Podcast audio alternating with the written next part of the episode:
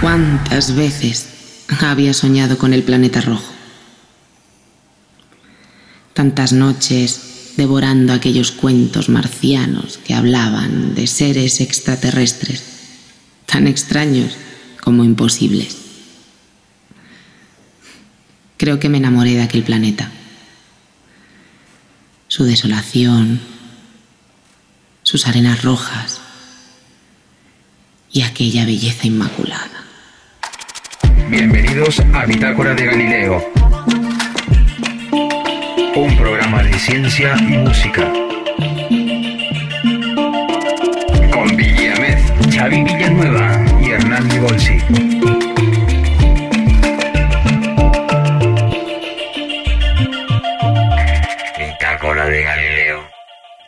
Buenas, ¿qué tal? ¿Cómo ¿Qué estás? tal? ¿Cómo estamos? Muy buenas. Muy bien, ahí otra vez aquí en Bitácora, Bitacoreando. Eh, exactamente, bitacoreando. en la Bitácora Galileo estamos aquí los dos. Hoy estamos sin, sin el Billy, que Sí, está, sigue por, las, Holandas. por las Holandas, exactamente. Tenemos un programa súper guapo hoy, súper, súper guapo, que va sobre Marte. Sí, fijaros que ya, lo- ya ha empezado el- el- la narración del programa, empezado con la chica que nos acompaña, que hace de astronauta en el concierto de los planetas. Y esa, esa, esa rememoranza que hace de cuando pasa por el planeta Marte y, bueno, pues eh, esa especie de fall in love que Ah. tiene con el planeta y que tenemos muchos realmente. Total. Eh, con Hernán llevamos días diciendo que este programa igual, nos sale un poquito más largo, porque Marte tiene mucho, tiene mucha tela. Tiene mucho jugo, mucho, mucho jugo. Pues sí. Toca muchas cositas sensibles que nos gustan, los marcianos. Ay, los marcianos. Bah, los marcianos son Ay, el sí, sí. sueño de todo friki, ¿no? Eh, sí, la verdad es que es un poco es el que ha dado- Los marcianos son como el, el- la- la- la- el extraterrestre por antonomasia, ¿no? Que, que- Claro. Entonces, bueno, ya explicaremos un poquito también, intentaremos hablar de- de- del porqué también de esto, de esta, esta especie de mitología marciana tan especial que, Mm, que sí, tiene este planeta y que no tienen otros. Sí, señor, sí, señor. Y en la parte musical, Hablamos del Teremín. Hablamos del Teremín. volvemos No- al Teremín. No vez. tenemos al Villa esta vez, pero tenemos la participación de Agnes Paz, que bueno, ella ya se presentará y en el momento que llegue ya, ya mostraremos todas las cartas que hay en el juego. Perfecto. De momento le damos, Nos vamos para, para Marte. ¿no? vamos, el viaje a Marte, vamos Ahí va. allá.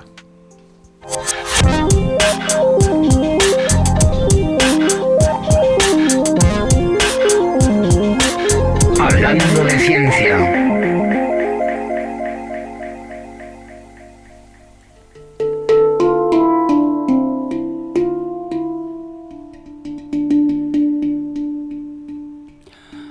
Bueno, yo hoy he de decir que la verdad es que es un poco como bastante emocionante porque hoy me acompaña el propio Hernán en directo al Han.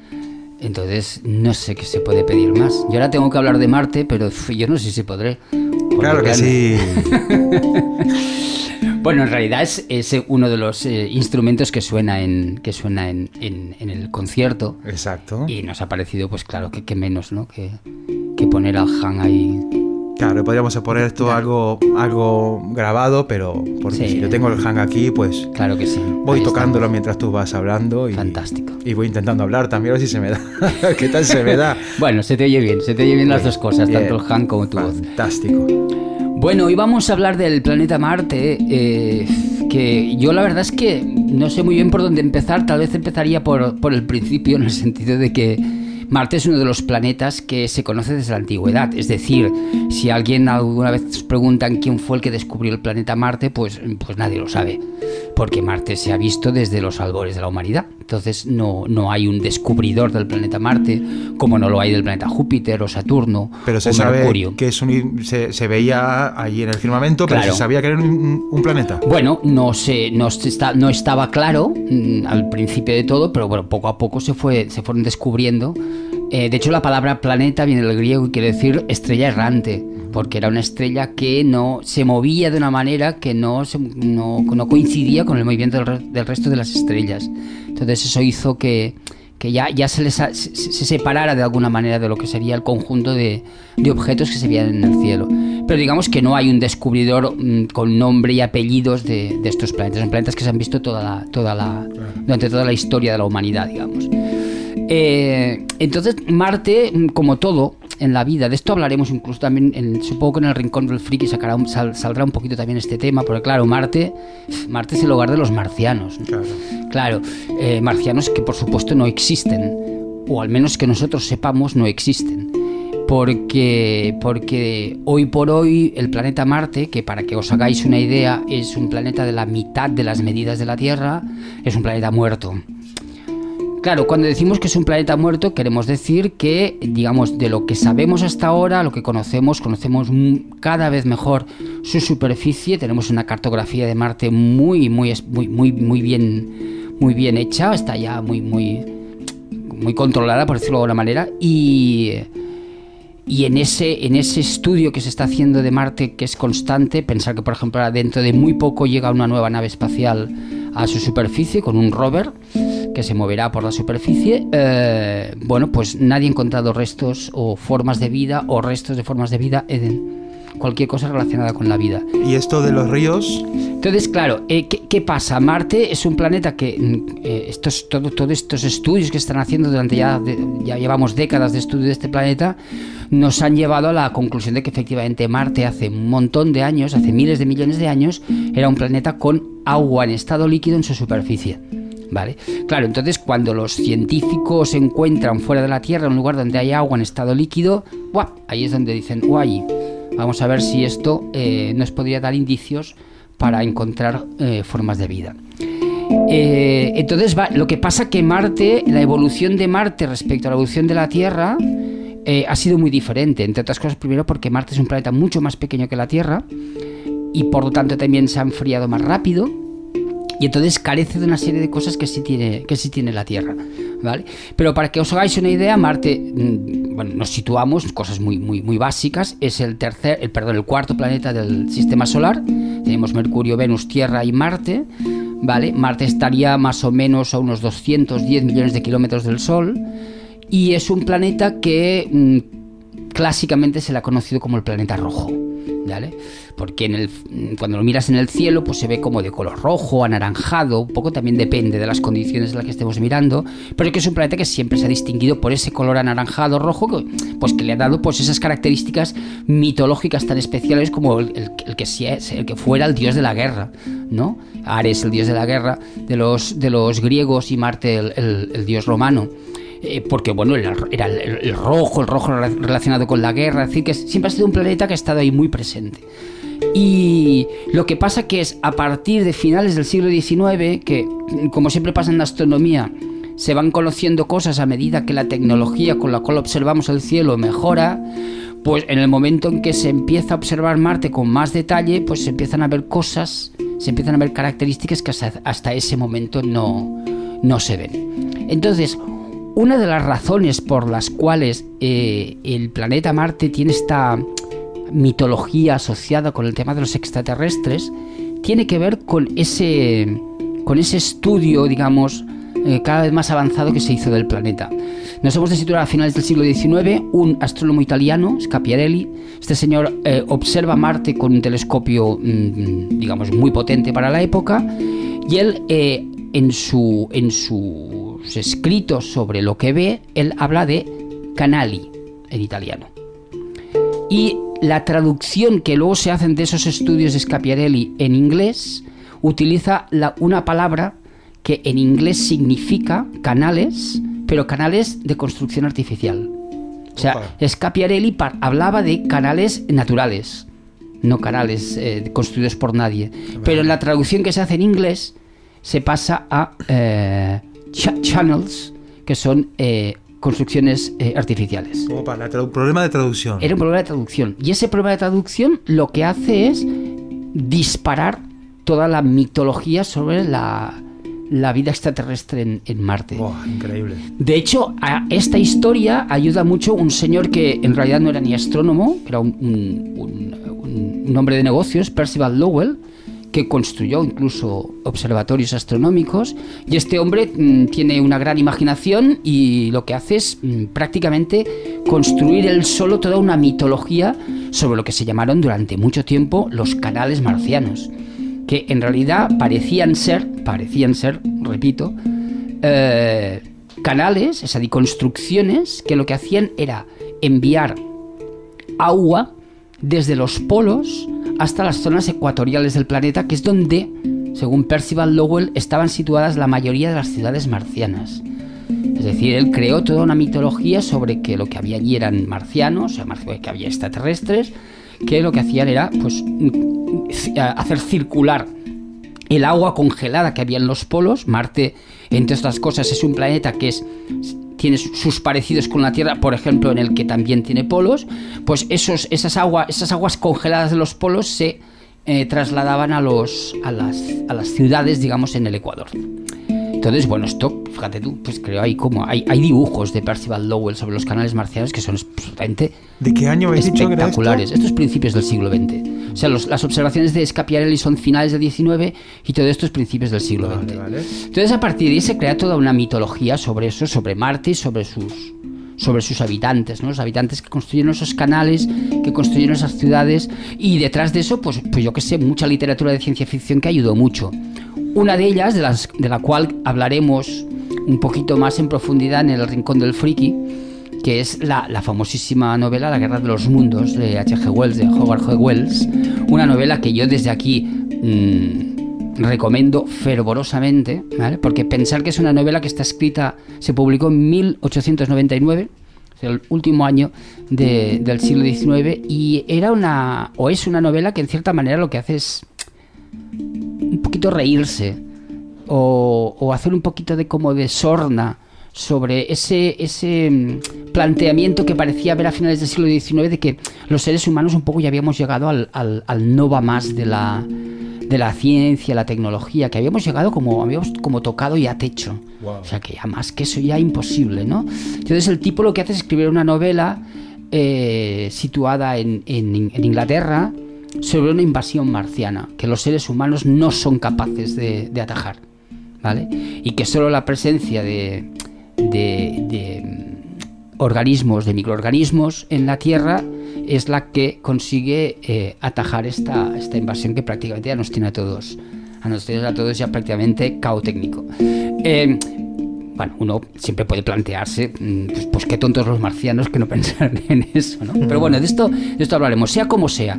Esta novela, eh, años más tarde, Orson Welles la lleva a, la lleva a un programa de radio del cual hablaremos también en, la, en, la, en el Rincón del Friki. Entonces, eso crea toda una... O sea, aún aumenta más esa mitología sobre, sobre Marte.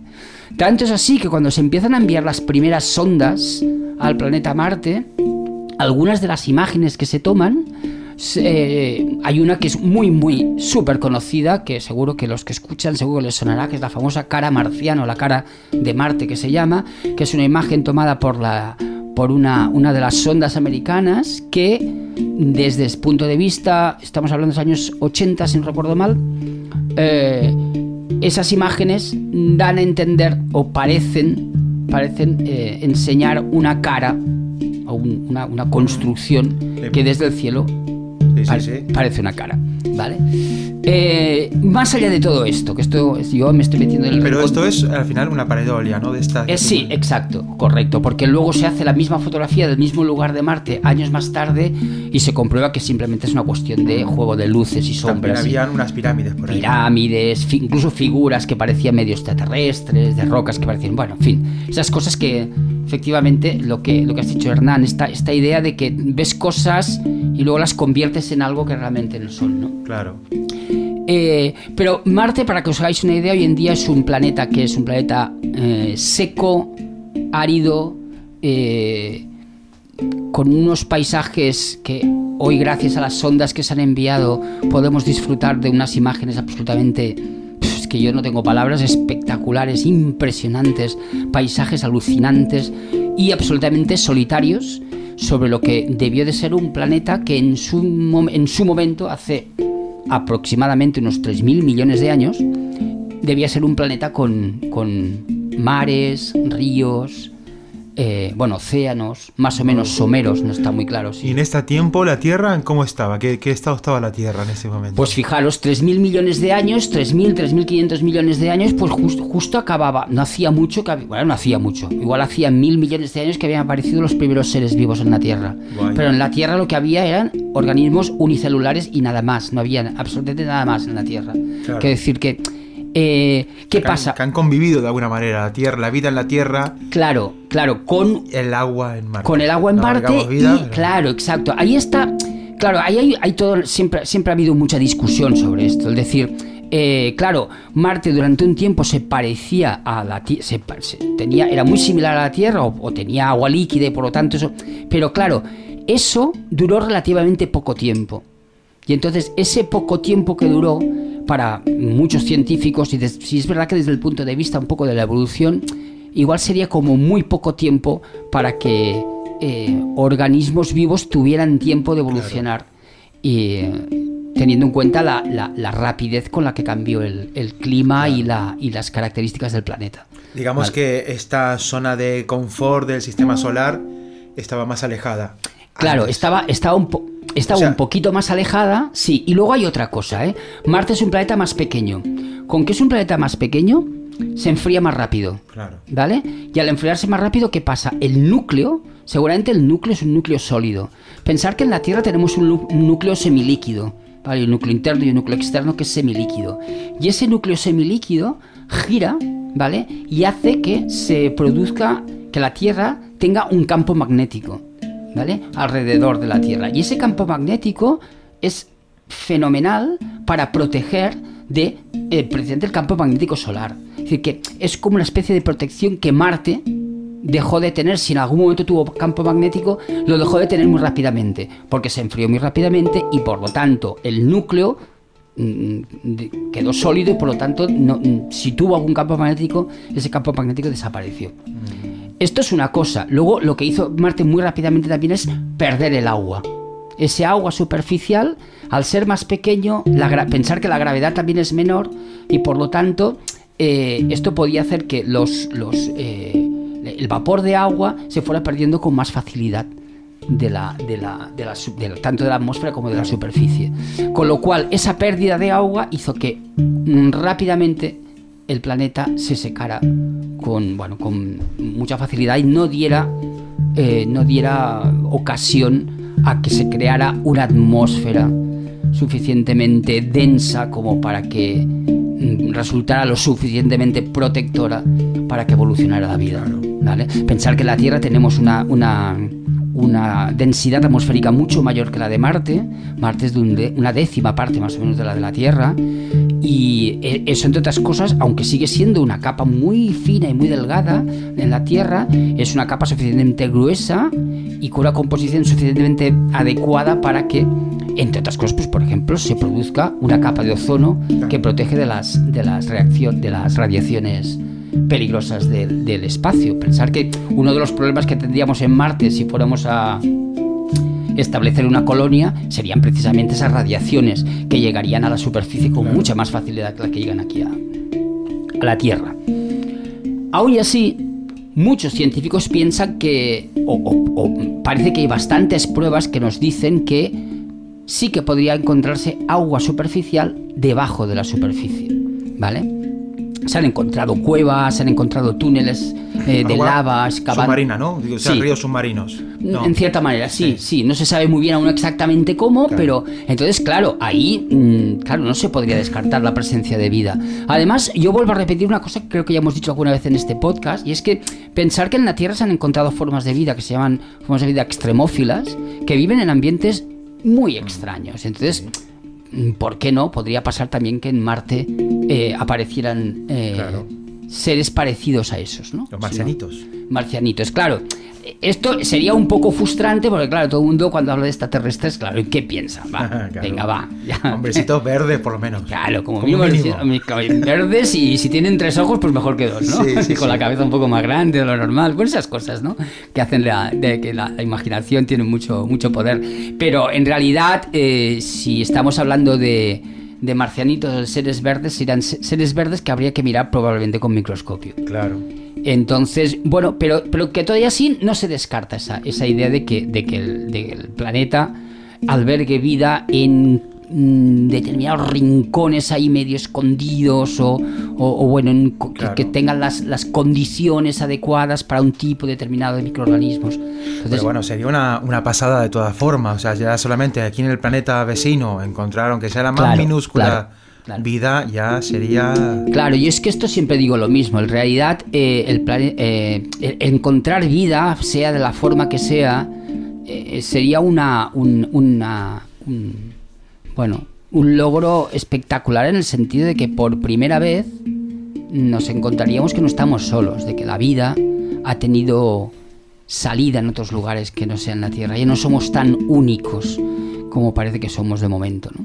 Entonces, eh, bueno, es, es- eso está ahí y, en- y- y- y siguen ahí. Para que os hagáis una idea ahora, creo que es el 18 o 19 de febrero, si todo va como tiene que ir, va a llegar una nueva nave, un nuevo rover al, Marte, el, Perseverance, que este, por ejemplo, entre otras cosas, dicen que lo que va a hacer es captar los sonidos de Marte. ¡Wow! O sea, va a captar el, el ruido, digamos, de ambiente del planeta. O sea que poco a poco, en realidad, eh, todo esto, esto es un trabajo muy meticuloso a nivel científico, muy meticuloso, porque es como hay que hacer las cosas, muy de forma muy meticulosa, para que tarde o temprano los seres humanos eh, hagamos ese salto y nos vayamos, nos vayamos a visitar el planeta Marte. Mm, Que no es ninguna tontería, ¿eh? porque solo el viaje ya son pues 6-7 meses, ¿eh? que no es ninguna Vaya. no es ninguna chorrada, porque estar 6 o 7 meses dentro de una nave espacial, pues bueno, hay que Hay que estar preparado. Hay que estar preparados, no, no solo físicamente, sino psicológicamente, y luego el, el hecho de estar en un planeta que, bueno, pues has de estar evidentemente súper protegido. Bueno, todo eso, todo eso se está, y hace mucho tiempo que se está trabajando. Seguro que más de uno habrá oído hablar de Elon Musk, el famosísimo empresario de la empresa Tesla, que este está RGR en que antes del año 2030 va a enviar seres humanos al planeta Marte. Bueno, ahí está un poco ese juego, un poco a veces de, de ese tira y afloja, digamos, entre los que aquello intentan apretar para que, para que las cosas se, se aceleren y luego los que son más, más serios dicen, bueno, bueno, cuidado, que esto, esto es mucho más complicado de lo que parece. Claro, hay mucho de publicidad también y de Claro, marketing. claro, claro. Y de. Pero bueno, pensar que se han hecho programas de estos de que, de que pedían a la gente, que esto a mí me hace mucha gracia, pedían a la gente, o sea, pedían mm, voluntarios para poder ir a Marte y no volver, y mucha gente se presentó a ese Claro, tipo de cosas. ¿Tú que irías? Entonces te dicen ahora, "Ven, bueno, no vamos a salir mañana o la semana que viene. A, a mí me daría mucho, un mucho autobús miedo. a Marte. Hombre, si sale un autobús a Marte quiere decir que la cosa ya está, ya va bien, decir, que ya la cosa ya está tirando bien.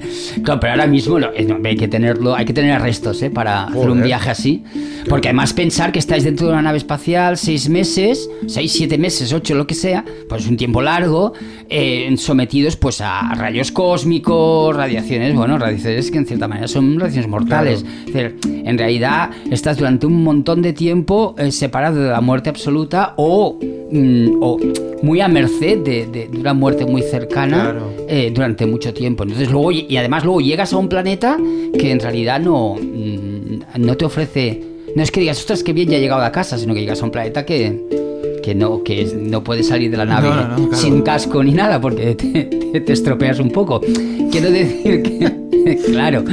eh, entonces, bueno, eh, est- esto está ahí. Y, y tarde o temprano, yo por ejemplo, cuando trabajamos, y tú, Hernán, ya, ya me has oído muchas veces, cuando hacemos conciertos mm, para niños, los conciertos que hacemos de Petit Univers, que es un espectáculo sobre, con- sobre el sistema solar y los, sobre el universo para niños, eh, yo siempre les cuento que cuando ellos sean mayores seguramente oirán hablar de, de gente que ha ido a Marte, porque esto está ahí.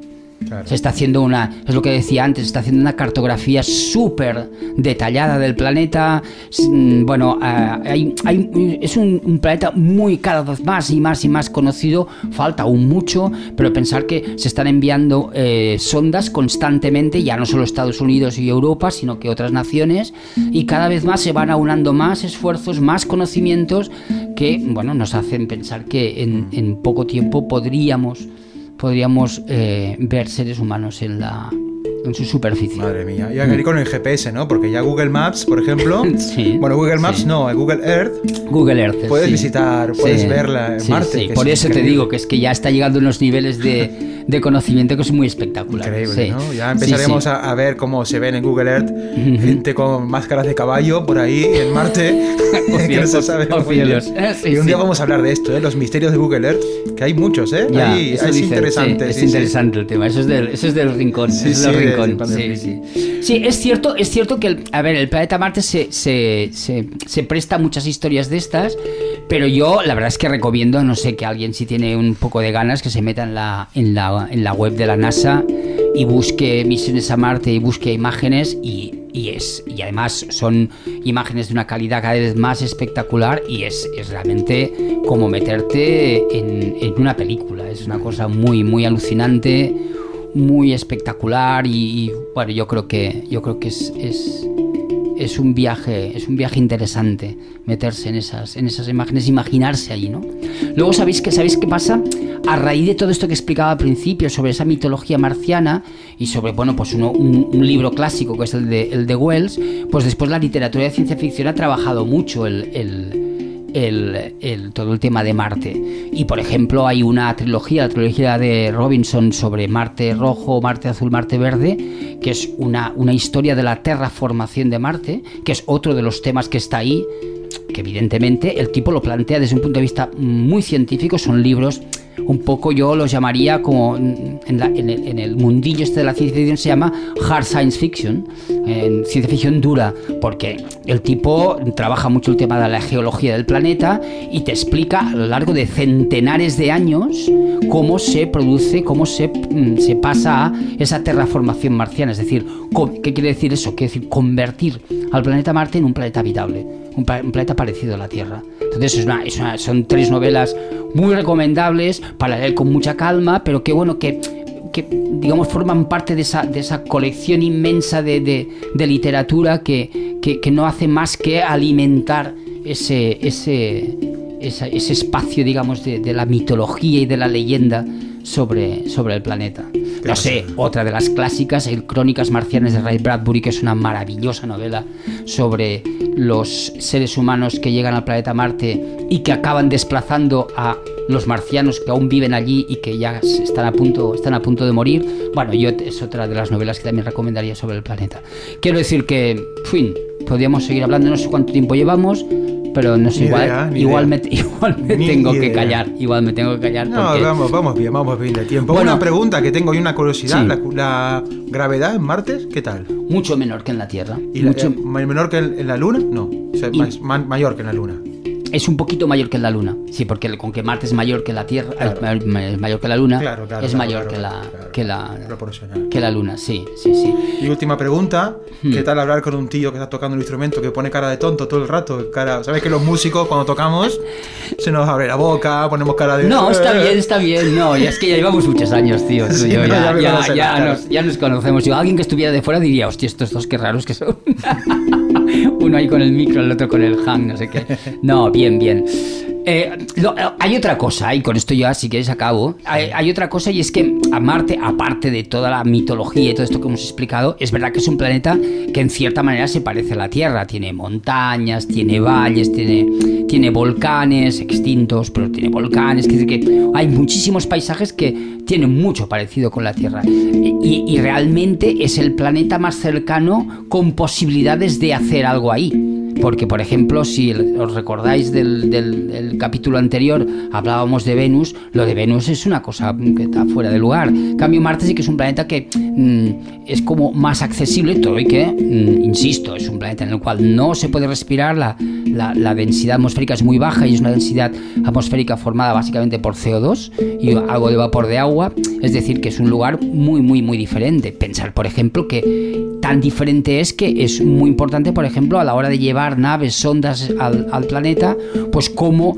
esas sondas llegan al, a, esa atmósfera, cómo entran en la atmósfera, es una, atmósfera- menos, densa y por lo tanto hay que calcular muy bien de qué manera entran estas sondas para, bueno, pues para que no salgan o disparadas hacia el espacio o que, se, o que caigan irremediablemente a la superficie. Que han caído muchas, se han perdido muchas sondas a Marte. Es decir, que en todo este camino, todo este trayecto eh, de conocimiento del planeta, pues bueno, ha quedado, han quedado muchas, muchas ondas atrás. De momento personas no, porque nadie ha ido aún, pero, eh, pero ahí estamos, estamos en el, en el camino. Qué bien, ¿no? Pues sí, sí, sí, no, yo podría seguir. Lo que pasa es que a mí me sabe mal porque que- creo que si no vamos aquí a alargarnos mucho, Sí, mucho, a mí mucho. ya me duele la espalda un poco ya de Y estar así de- mentira, mentira. Eh, pero bueno, sí, yo creo que yo creo que podemos podemos dejar un poquito ahí Marte y de hecho vamos a seguir, no es que lo vayamos a dejar, pero vamos a vamos a buscarle ahora esa parte más esa parte más más friki, ¿no? Igual más más misteriosa, que también la tiene, ¿eh? realmente es es un planeta interesante en este sentido. Qué bien. Bueno, vamos allá. Os acabo la canción esta larga y Acaba, vamos acaba. a Dejamos a Hernán Dibolsi y el Hangra.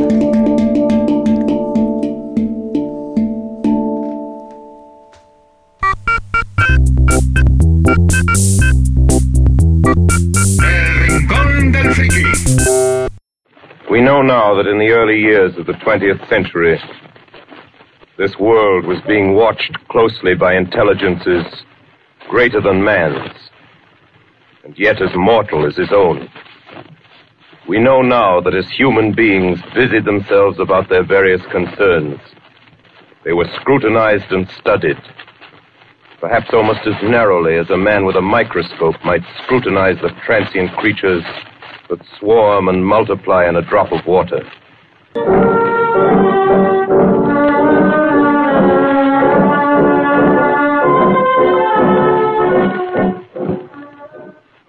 Ladies and gentlemen, we interrupt our program of dance music to bring you a special bulletin from the Intercontinental Radio News.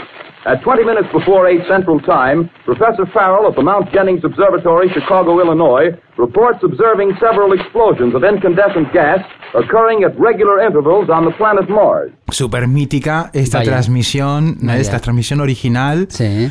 de esta vez en que todo el mundo flipó, a pesar de que se dice varias veces que Sí. esto es una teatralización Sí, y sí, todo, sí. La gente se lo comió con patatas. Se lo comió con patatas, sí. Estamos en el año 38 y las primeras, la- la- las primeras frases que habéis escuchado son el, pues, el propio Orson Welles eh, narrando, leyendo la primera, el primer párrafo de la novela presidente de, los- de, de H.G. Wells, La Guerra de los Mundos. Y, y bueno, lo hizo también yo, la verdad, bueno, lo estamos escuchando hace un rato y recomendamos fervorosamente que lo escuchéis porque es maravilloso, incluso hay, para quien no con- controla el inglés, hay incluso vídeos con la traducción conforme, bueno, con los subtítulos y es una recreación maravillosa que la dio parda. Increíble. Creo que Sí, nunca se hubiese pensado que hubiese llegara a, a formar semejante magnitud, Hmm. pero es que está muy bien hecho ¿eh? para la Sí, época. está muy bien hecho. muy sí, bien hecho, sí, muy, sí, muy bien sí, hecho. sí. Es de esas cosas que seguramente pues se estudian en, en, en esto, en estudios de audiovisual y tal, porque son estos clásicos de, de la radio que, que bueno, que... El radioteatro, que Mm. tanto falta, que a mí me encanta el radioteatro, Sí, es sí. algo precioso, hay, Sí. que, hay que saber hacerlo, ¿eh? pero, pero es algo genial. A ver si un día nos animamos y hacemos un radioteatro de Ya. bitácora de ¿Te Galileo. imaginas haciendo así alguna... Solo nos faltaría. Ya, o sea, en fin. Solo nos faltaría. Entonces, Es igual. vamos a escuchar el primer trozo en el que mm, Hmm. un poco nos explican ¿no? que está pasando cosas raras en Marte. Ajá. Que Marte está sacando como unas nubes de gas que están viniendo hacia la Tierra. Eso mismo. ¿no? Imagínate en ese momento, está escuchando en el año 38. Sí, Además es muy gracioso porque eh, Wells utiliza música, música española, o sea, se está escuchando, es un programa de, de, de dan, de baile, y entonces está, una de las cosas que está tocando la orquesta es una, es una, es pieza, una pieza, digamos, de, de claro, claro componente español, y entonces, bueno, entonces viene la, la interrupción esta. Claro, claro. ver qué pasa. estaban pasando cosas, interrumpimos, que me parece magistral, o sea, todo es el guion ma- ma- maravilloso. Y hasta que llega el momento en el que ya llegan las naves, Correcto. aterrizan Ujú. y está todo el mundo como expectante, ¿no? Eso ¿no? mismo. Y pasa, escuchamos el audio, un poquito el audio, que es qué es lo que pasa en este momento. Vamos a escucharlo. 140 yards to the right, sir. Shift range, 31 meters. 31 meters. Projection, 37 degrees. 37 degrees. Fire.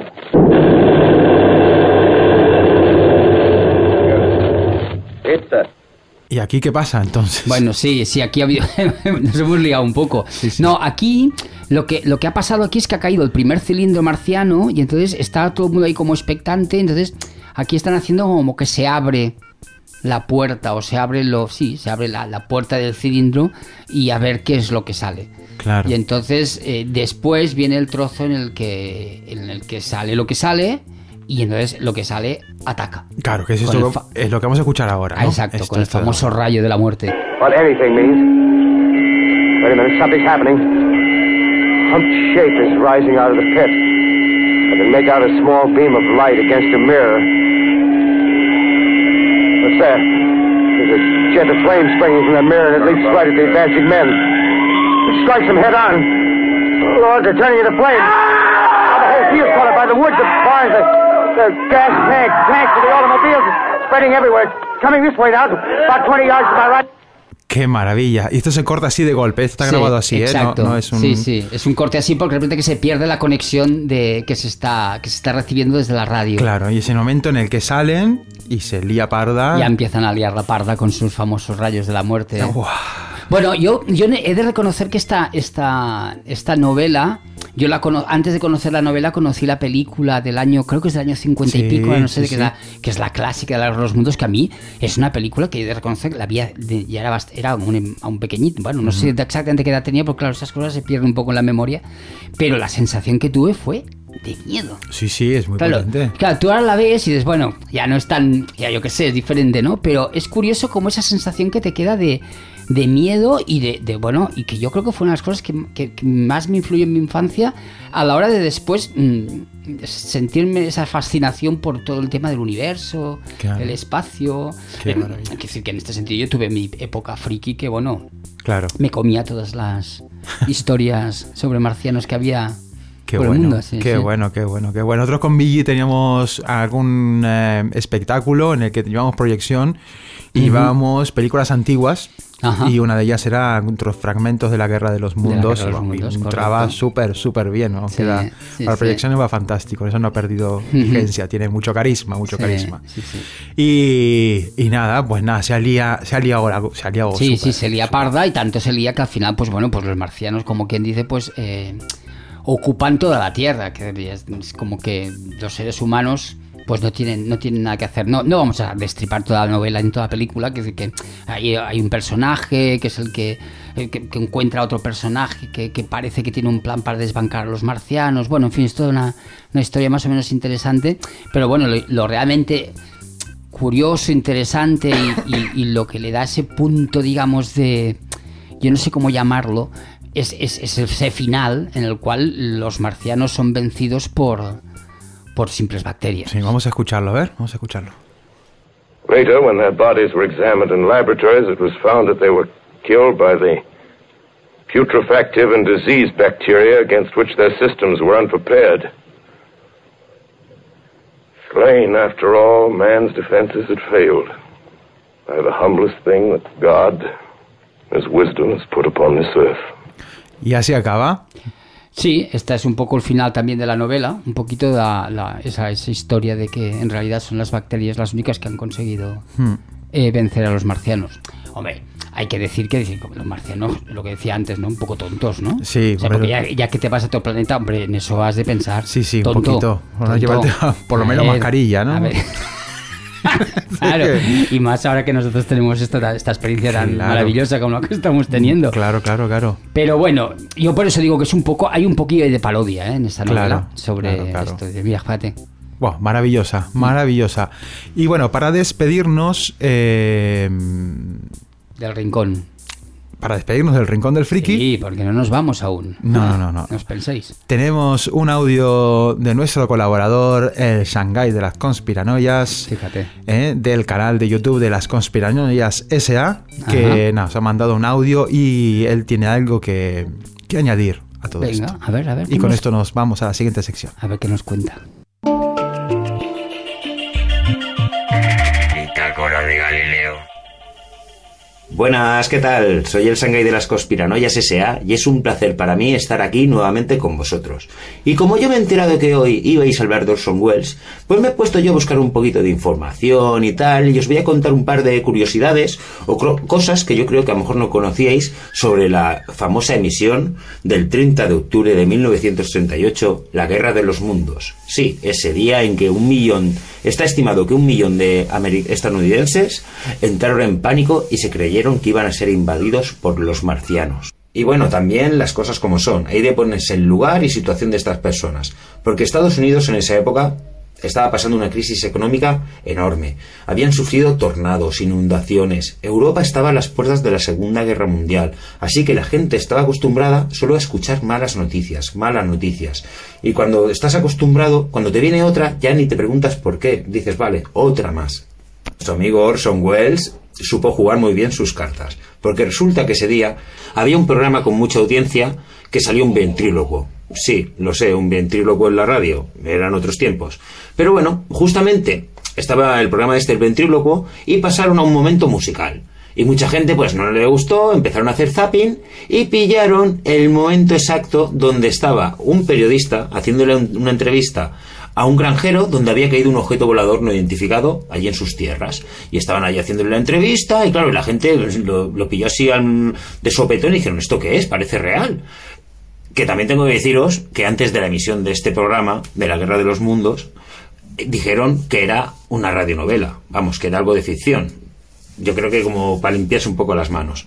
Pero claro, eh, toda esta gente no había escuchado el programa entero, sea, ya se habían conectado justo en ese momento. Y claro, pues imaginaros la situación. La gente saliendo a la calle, llamando a las, a las comisarías de policía para ver si sabían algo. Mm, Vamos, cundió el pánico bastante. Incluso eh, estaba Orson Welles ahí narrando ahí con la voz esta que tenía él tan espectacular, rollo shakespeariano, eh, así como narraba, y le hicieron cortar y decir que era algo falso, que era una novela de ficción. Y bueno, pues se tomó un poco como tema en broma, hubo gente que le denunció, incluso un juez estaba diciendo que eso no se podía hacer, que este hombre debería pedir perdón. Pero bueno, lo recurrieron todo y al final pues no tuvo ninguna denuncia que se llevase, digamos, el proceso hacia adelante. Pero nada, chicos, que esto no es nada. Porque os vengo a contaros una pequeña anécdota, bueno, anécdota, una desgracia que pasó en Quito, sí, en la capital de Ecuador. Porque, mirad, en el año 1949, el 12 de febrero, se ve que una radio Quito compró los derechos de- para poder emitir la radionovela de la Guerra de los Mundos de Orson Welles. Pero claro, la, la emitieron ambientándola, digamos, en, en su país. Mirar, resulta que en esta emisión no dijeron en ningún momento que era una emisión ficticia ni nada, ¿sabes? Cogieron, estaban haciendo un un- poniendo música y de repente la interrumpieron diciendo que en Cotocollado ah, estaban viendo unos ovnis que se habían estrellado y que estaban saliendo de ellos unos marcianos verdes y estaban empezando a atacar a la población. Y vamos, que la gente mm, no se asustó, no, lo siguiente, porque también hay que reconocer que vale, la otra fue en 1938 en Estados Unidos, pero en 1949 en Quito, pues la verdad no es un país tan moderno y pues la gente, pues esto le puede pillar más de sopetón. Que incluso contrataron actores para hacerse pasar por el ministro de Defensa, por el, el, el alcalde de Quito, y salían diciendo que las mujeres y los niños cogiesen y se fuesen campo a través hacia las montañas, hacia arriba, y que la población, los hombres, pues se preparasen todos para la guerra y para poder defenderse de esta amenaza. Pero ya os digo que fue tan, tan espectacular que incluso un batallón de carros de combate del ejército de, del Ecuador se presentó en el aeropuerto de Quito. Las, las comisarías de policía eh, empezaron a ir todos los, los policías hacia, hacia Quito. Fue algo que, vamos, mm, que se lo tragó hasta la policía y el ejército. O sea, sé que imaginaros la población. Eh, luego, al ver tan multitud, multitud de, desastres que se estaban generando, porque estaban habiendo asaltos, vamos, estaba cundiendo el caos, eh, tuvieron de salir diciendo, oye, mirad, la población, por favor, tranquilizaros, que esto es una novela ficticia, que no tenéis nada que preocuparos, que no nos están atacando los marcianos. Pues la gente que pasó cuando se vio que les habían engañado de esa manera o se habían sentido engañados, entraron todos en cólera. Se presentaron como seis o siete autobuses en, en- el edificio donde estaba Radio Quito y el diario El Comercio. Empezaron a apedrearlo, Había, había como unas 50 personas dentro, e intentaron asaltarlo y le prendieron fuego al edificio. 50 personas que estaban ahí dentro, casi todas lograron escapar por, la- la- por las azoteas y tal, lograron escapar y no hubo más, más problemas. Pero seis personas fallecieron tristemente en ese asalto. Fue algo brutal. Yo no sabía esta historia, no sabía que había- también había pasado en otro país. Y ya os digo que el, que era el productor, o máximo mm, el que tenía más nombre en esta producción, que habían comprado los derechos para poder emitirlo allí en Radio Quito, era el loco, le, le llamaban el loco Páez, porque este hombre se ve que era muy bueno, metiendo sonidos en las radionovelas y se ve que era muy famosete. Pues este hombre tuvo de escapar del Ecuador y se refugió en Venezuela y nunca, nunca más pudo volver. Vamos, mm, fue una desgracia, pero total. Em, ya os digo que yo esta historia no la conocía y es para deciros que hasta dónde nos pueden manipular y hasta dónde puede cundir el pánico de global. Y es que amigos, la manipulación en los medios es muy peligrosa. El poder lo tienen los medios de información. Te pueden hacer creer una cosa o te pueden hacer creer otra. Por ejemplo, yo voy a poner un ejemplo de una cosa que me pasó a mí este verano trabajando. Estaba yo trabajando con mi compañero y trabajamos con productos químicos en una fábrica y se nos rompió un depósito que nos traen que es de pH menos, que digamos es eh, salfumán muy, muy, muy potente, que se utiliza para las piscinas y tal. Pues se nos rompió la cuba y se cayeron la cuba son de mil litros.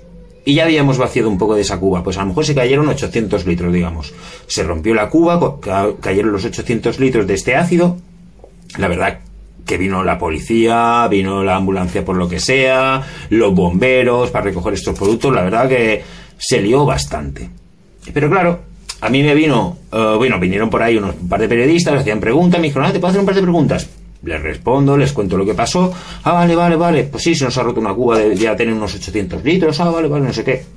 Pues por la tarde me pongo a mirarlo por internet y resulta que la cuba de unos 800 o 1000 litros, si no hubiese estado empezada, que se rompió, se había convertido en una cuba de 5000 litros. Y en otra de 4000. En ningún sitio ponían que era de 1000 litros. En tres o cuatro páginas que miré distintas, Diario de Mallorca, El Última Hora. No, era de entre 4.000 y 5.000 litros. Yo no sé de dónde sacaron los litros exagerados. Pues si pasó conmigo con una cosa así, que la verdad no, tuvimos ninguna desgracia ni nada, fue más la molestia de que viniesen los bomberos y me supo mal y dar trabajo. A mí me gusta quitar trabajo, no darlo. Y es eso, si algo tan simple así lo manipularon, ¿qué no van a manipular otras cosas? Por ejemplo, las armas de destrucción masiva que estaban en Irak, que yo me cansé de verlo en periódicos y en noticias de la televisión, que salían fotografías, esquemas, que no, que los tienen aquí, que los tienen allá, no hay de invadir Irak porque si no Saddam Hussein va a hacer esto, lo otro. Fueron para allá y al final no han encontrado ningún arma de destrucción masiva. Y nos hacían creer que sí estaban allí. Así que amigos, esto ha sido una pequeñas anécdotas que querido coger así para contaros. Ya os digo que si en Estados Unidos se lió parda por la, emisión de la Guerra de los Mundos, en Quito fue muchísimo peor. Incluso, tristemente, seis personas que fallecieron. Pues nada, chicos, esto ha sido todo. Yo soy el Shanghai de las Conspiranoias S.A. Si queréis seguir con más historietas estas y tal, eh, nos veremos en el próximo capítulo o me podéis buscar en el canal de YouTube Las Conspiranoias S.A. Os quiero, amigos.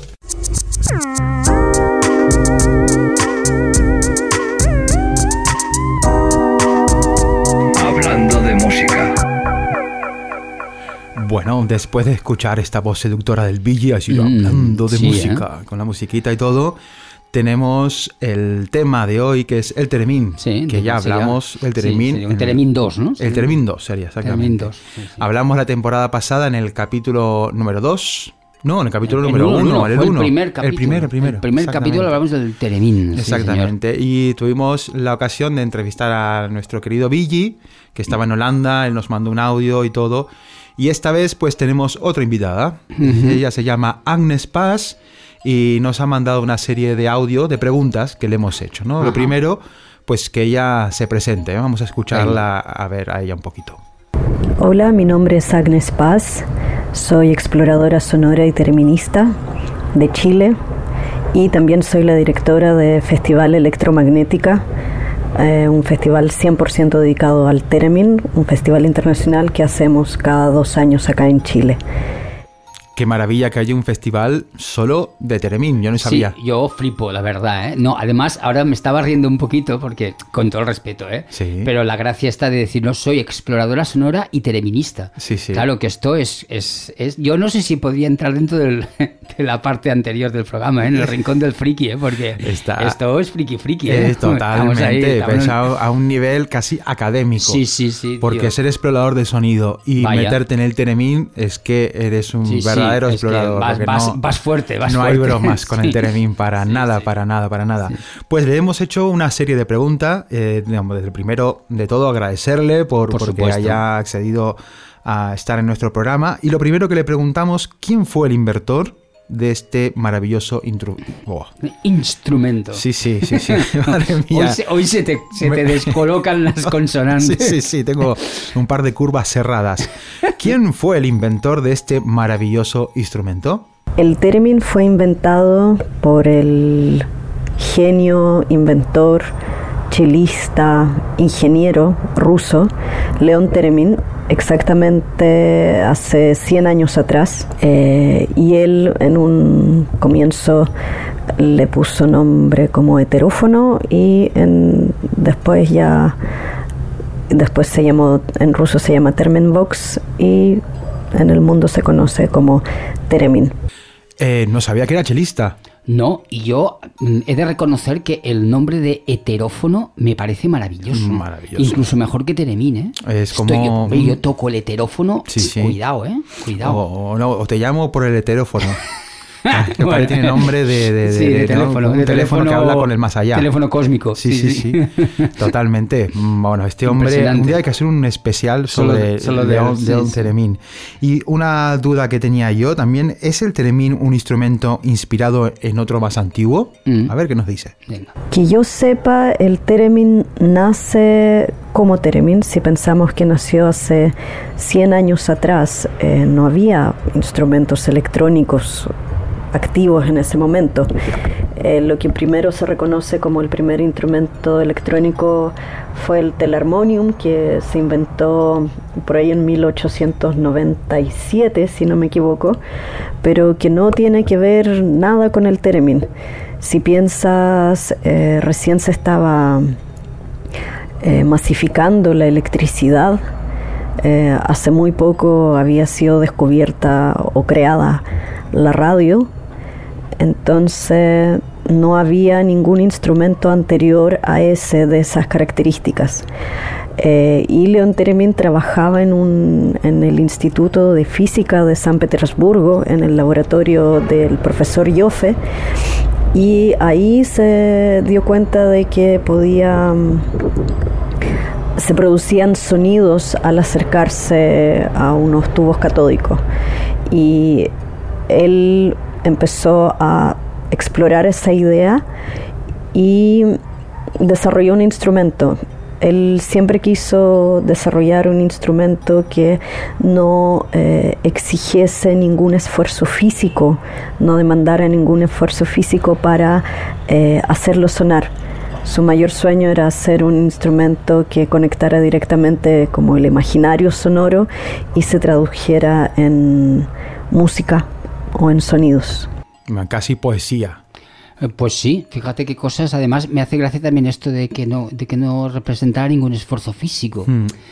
Que en realidad yo no sé si realmente no lo es un esfuerzo físico, porque eso de buscar notas en el aire, ¡fua! no Sí, sé sí. yo, ¿eh? Y no, y estar quieto y no moverte, claro. estar en una Mm. tensión, también lo conoces el Billy, Sí, está vamos, estático que... Sí, sí. Hombre, está claro que no, no haces ejercicio físico en el sentido más Claro, literal de la palabra, pero sí que es verdad que yo creo que requiere una tensión y una concentración muy sí, potente. Sí, sí, sí, ¿eh? totalmente, totalmente. Pero bueno, claro, él se refería más bien, yo creo, a un instrumento en el que casi un poco es el alma, ¿no? Lo que, Sí. lo que sale. Sí. No hay interacción física, ¿no? Es un es- nivel de, de energía y esto es muy bonito y un pensamiento muy increíble para aquellos tiempos también, ¿no? La búsqueda, la línea de la búsqueda.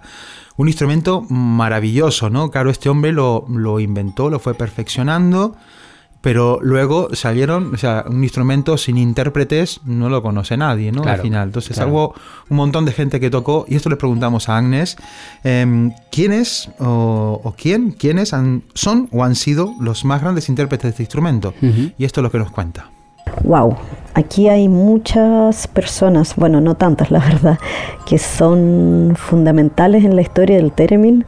Y por supuesto la primera es Clara Rockmore, contemporánea de Leon Theremin, eh, gran virtuosa, con un don innato y que todavía uno mira los videos de ella y se enamora de la manera de tocar que tenía, de la conexión con el instrumento. Contemporánea a ella también estaba Lucy Rosen, que si bien no tenía esa eh, como virtuosidad tan desarrollada como Clara, pero tocaba súper bien y también fue quien viajó alrededor del mundo haciendo giras y conciertos y popularizando el instrumento. Clara no salió tanto de, o sea, Clara me parece no salió nunca de Estados Unidos a tocar afuera. Y mm, seguí como por la línea de aquellos tiempos, 40-50, está Samuel Hoffman, quien fue quien tocó Theremin en la, la mayoría de las producciones de Hollywood de los 40-50 haciendo sonidos de misterio y susto y todo lo demás y también es quien toca Theremin en la película Hitchcock Spellbound que es muy muy buena la interpretación porque ya ahí el Theremin es un instrumento como tal y no un efecto y después ya nos saltamos, yo creo, a la década de los 80-90, cuando Lidia Cavina empieza a tocar Theremin con, en algunas películas y también a hacer giras y conoce a Robert Moog. Eh, también en esa época está Bárbara Buchholz en los 90-2000, que no puede no destacarse porque ella tuvo una exploración donde estuvo investigando más la parte como experimental, de música experimental, de insertar en el jazz el término, que es muy bello el trabajo que hacía. Y en nuestro tiempo actual, que es una delicia ver cómo cada vez van apareciendo más proyectos originales y con gente muy talentosa tocando Teremin, eh, por supuesto está um, Carolina Eik, que es una gran virtuosa del Teremin, está Coralie Einger, que mezcla Teremin y sintetizadores, eh, está Torvald Jorgensen, que es increíble cómo toca. Hay otro chiquillo que se llama Gregor Blanc, Gregoire Blanc, que es francés, que también es un virtuoso. Eh, ¿Quién más? Dorit Chrysler, eh, Pamela Stickney, por supuesto, que es una eh, realmente virtuosa el theremin y hace cosas increíbles. Verla tocar es, es como decir cómo se hace eso. Madre mía, no sabía que había tanta gente, mm, Sí, súper desconocidos para mí, todos, Sí, sí, casi todos, casi Fíjate todos. un montón de gente que hay. Salvo Carolina Ecke, que- Ecke, no sé cómo lo he dicho. algo así, no sé exactamente, sí. la tengo en el Facebook y voy siguiendo, que es una maravilla esta chica como toca. Pero bueno, hay trabajito para investigar ahí porque Sí, sí, mm, sí. últimamente estoy viendo también mucha cosa de usar el Teremin como controlador, o sea, para Ah. eh, tocar otros instrumentos a través del Teremin. Como eso tiene MIDI, Vale. también puede mandar señales y controlar otros instrumentos, incluso mezclando con pedales, con percusión, es que- unas cosas alucinantes. Parece que esté todo inventado y no. No, que va, que va. Eso lo queríamos preguntar también a, a ver si actualmente se usa el Teremin para, para generar música moderna. Y esto es lo que nos cuenta. Eh, sí, por supuesto. Y eso es lo bello de ver, como cada vez eh, aparecen más eh, propuestas que abarcan completamente. Eh, composiciones en lo que es lo- la música docta, música electroacústica, pop, rock, música experimental, por supuesto. Y sí, el término está sonando y cada vez como mostrando su versatilidad que puede caber en cualquier proyecto. Así que eso. Creo que me pasé de los cinco minutos, por supuesto. Y 5 y 10, la verdad que... que hiciera falta, ¿no? Sí, sí, sí. A ver Sí. si la próxima vez con- logramos contactar con ella y hacer una entrevista Ujú. en persona, porque creo que tiene que mucho que compartirnos acerca de todo este mundillo que es súper interesante. Sí, además como muy desconocido, porque estamos otra vez dentro, de- dentro de lo que es el, un mundillo, digamos, de la música, un poco muy, no sé si llamarle underground, porque no sé si es exactamente la palabra, Mm. pero sí que es verdad como muy poco conocido. Muy poco conocido, Claro. para nada, ni siquiera para mí, que me- esto me encanta y estoy Mm. muy metido Sí. en el mundillo de cosas raras. mm, Es un instrumento completamente de- desconocido Mm. Sí. y que tiene un mundo alrededor que yo ni me imaginaba tampoco. Sí, sí, yo por ejemplo he visto mm, algunos vídeos de la Clara Rossmore. Rossmore parece que se llama, ¿eh? ¿sí? Rockmore, Rockmore, Rockmore, sí. Rockmore tocando piezas clásicas, tocando con, con orquestas y es absolutamente alucinante. Increíble. Es, es alucinante lo que hacen esta Increíble. gente para la dificultad que para mí re- creo que representa tocar un instrumento así. Sí, sí, sí, no, Que no. no tienes referencias. No, las referencias te las, te las haces tú Sí, con sí, tu sí. imaginación. Sí, sí, sí. de claro. No, es, es increíble que de verdad escuchar a, a poder afinar con estos instrumentos es algo Sí, que, sí, es tremendo. que da mucha, mucha admiración. Pues hasta aquí el, el Theremin. Hasta aquí y hasta aquí el programa, ¿no? Y hasta tenemos aquí- que, bueno, tenemos que comentar un poco lo que, Sí, lo que ah, va a venir. Exactamente. Antes de, de dar por finalizada la sección, darle las gracias a Por Agnes supuesto, Paz por haber compartido su sabiduría con nosotros. Ojalá podamos entrevistarte de nuevo. Muchísimas gracias desde aquí, desde Mallorca, España. Y exacto, pues vamos a comentar un poco qué tenemos en el próximo capítulo. ¿De qué planeta vamos a hablar? Bueno, pues ya hemos hablado de Marte, pues seguimos hacia adelante, hacia afuera del sistema solar, pues el siguiente planeta que nos encontramos es nuestro amigo Júpiter. Júpiter. El gran Júpiter, ¿vale? Y hablaremos de Júpiter y hablaremos de Galileo. Mm, Dos personajes, perdón, dos, eh, sí, personajes muy unidos y que en cierta manera pues fueron un poco los responsables de que la historia de la ciencia cambiara y la historia de la humanidad. wow. De eso hablaremos en el próximo. Programa importante Sí, sí, entonces. no, habrá que, no habrá que perdérselo para El nada. amigo Júpiter. Y eh, en la sección del friki vamos a hablar por primera vez de fantasmas y apariciones. Uh. No sé por qué ha surgido este tema, lo tengo aquí apuntado. No sé qué. Sí, porque sí, yo creo que yo creo que la relación que hicimos, claro, con que Júpiter es un planeta que está hecho de gas y es etéreo y Es es, verdad. Mm, pues los fantasmas. Es verdad. ¿Cómo son los fantasmas? ¿Tú puedes tocar un fantasma? ¿A que no? Exactamente. De pues, hecho, ¿tú has visto algún fantasma? No, no, no. vaya por Dios, pues vaya, vaya dos para hablar de fantasmas. tampoco he visto a Júpiter en directo. No, o es verdad, eso también es verdad. Pero bueno, en Pero- fin. ya- Pero bueno, y luego en la parte de música tenemos una, entrev- una entrevista con nuestro querido Villamés otra vez, lo tenemos aquí sobreexplotado y vamos a hablar de circuit bending. ¿Tú sabes Uy. lo que es eso? Pues eh, Sí, lo sabes. Sí, lo sé, pero lo sé cuándo. Claro, sí, pero, pero ya, pero no me, no me cuentes, o sea, no me digas o me pidas que te lo cuente porque entonces ya hemos liado No, parda. no, bueno, es algo muy igual. Básicamente se trata de modificar juguetes Correcto. y cositas y hacer instrumentos musicales de algo que era un juguete antes. Y esto, el Billy es un, un- un máquina para estas cosas. Sí, sí. Y así nos despedimos hasta el próximo programa. Gracias por estar ahí. Un abrazo a todos.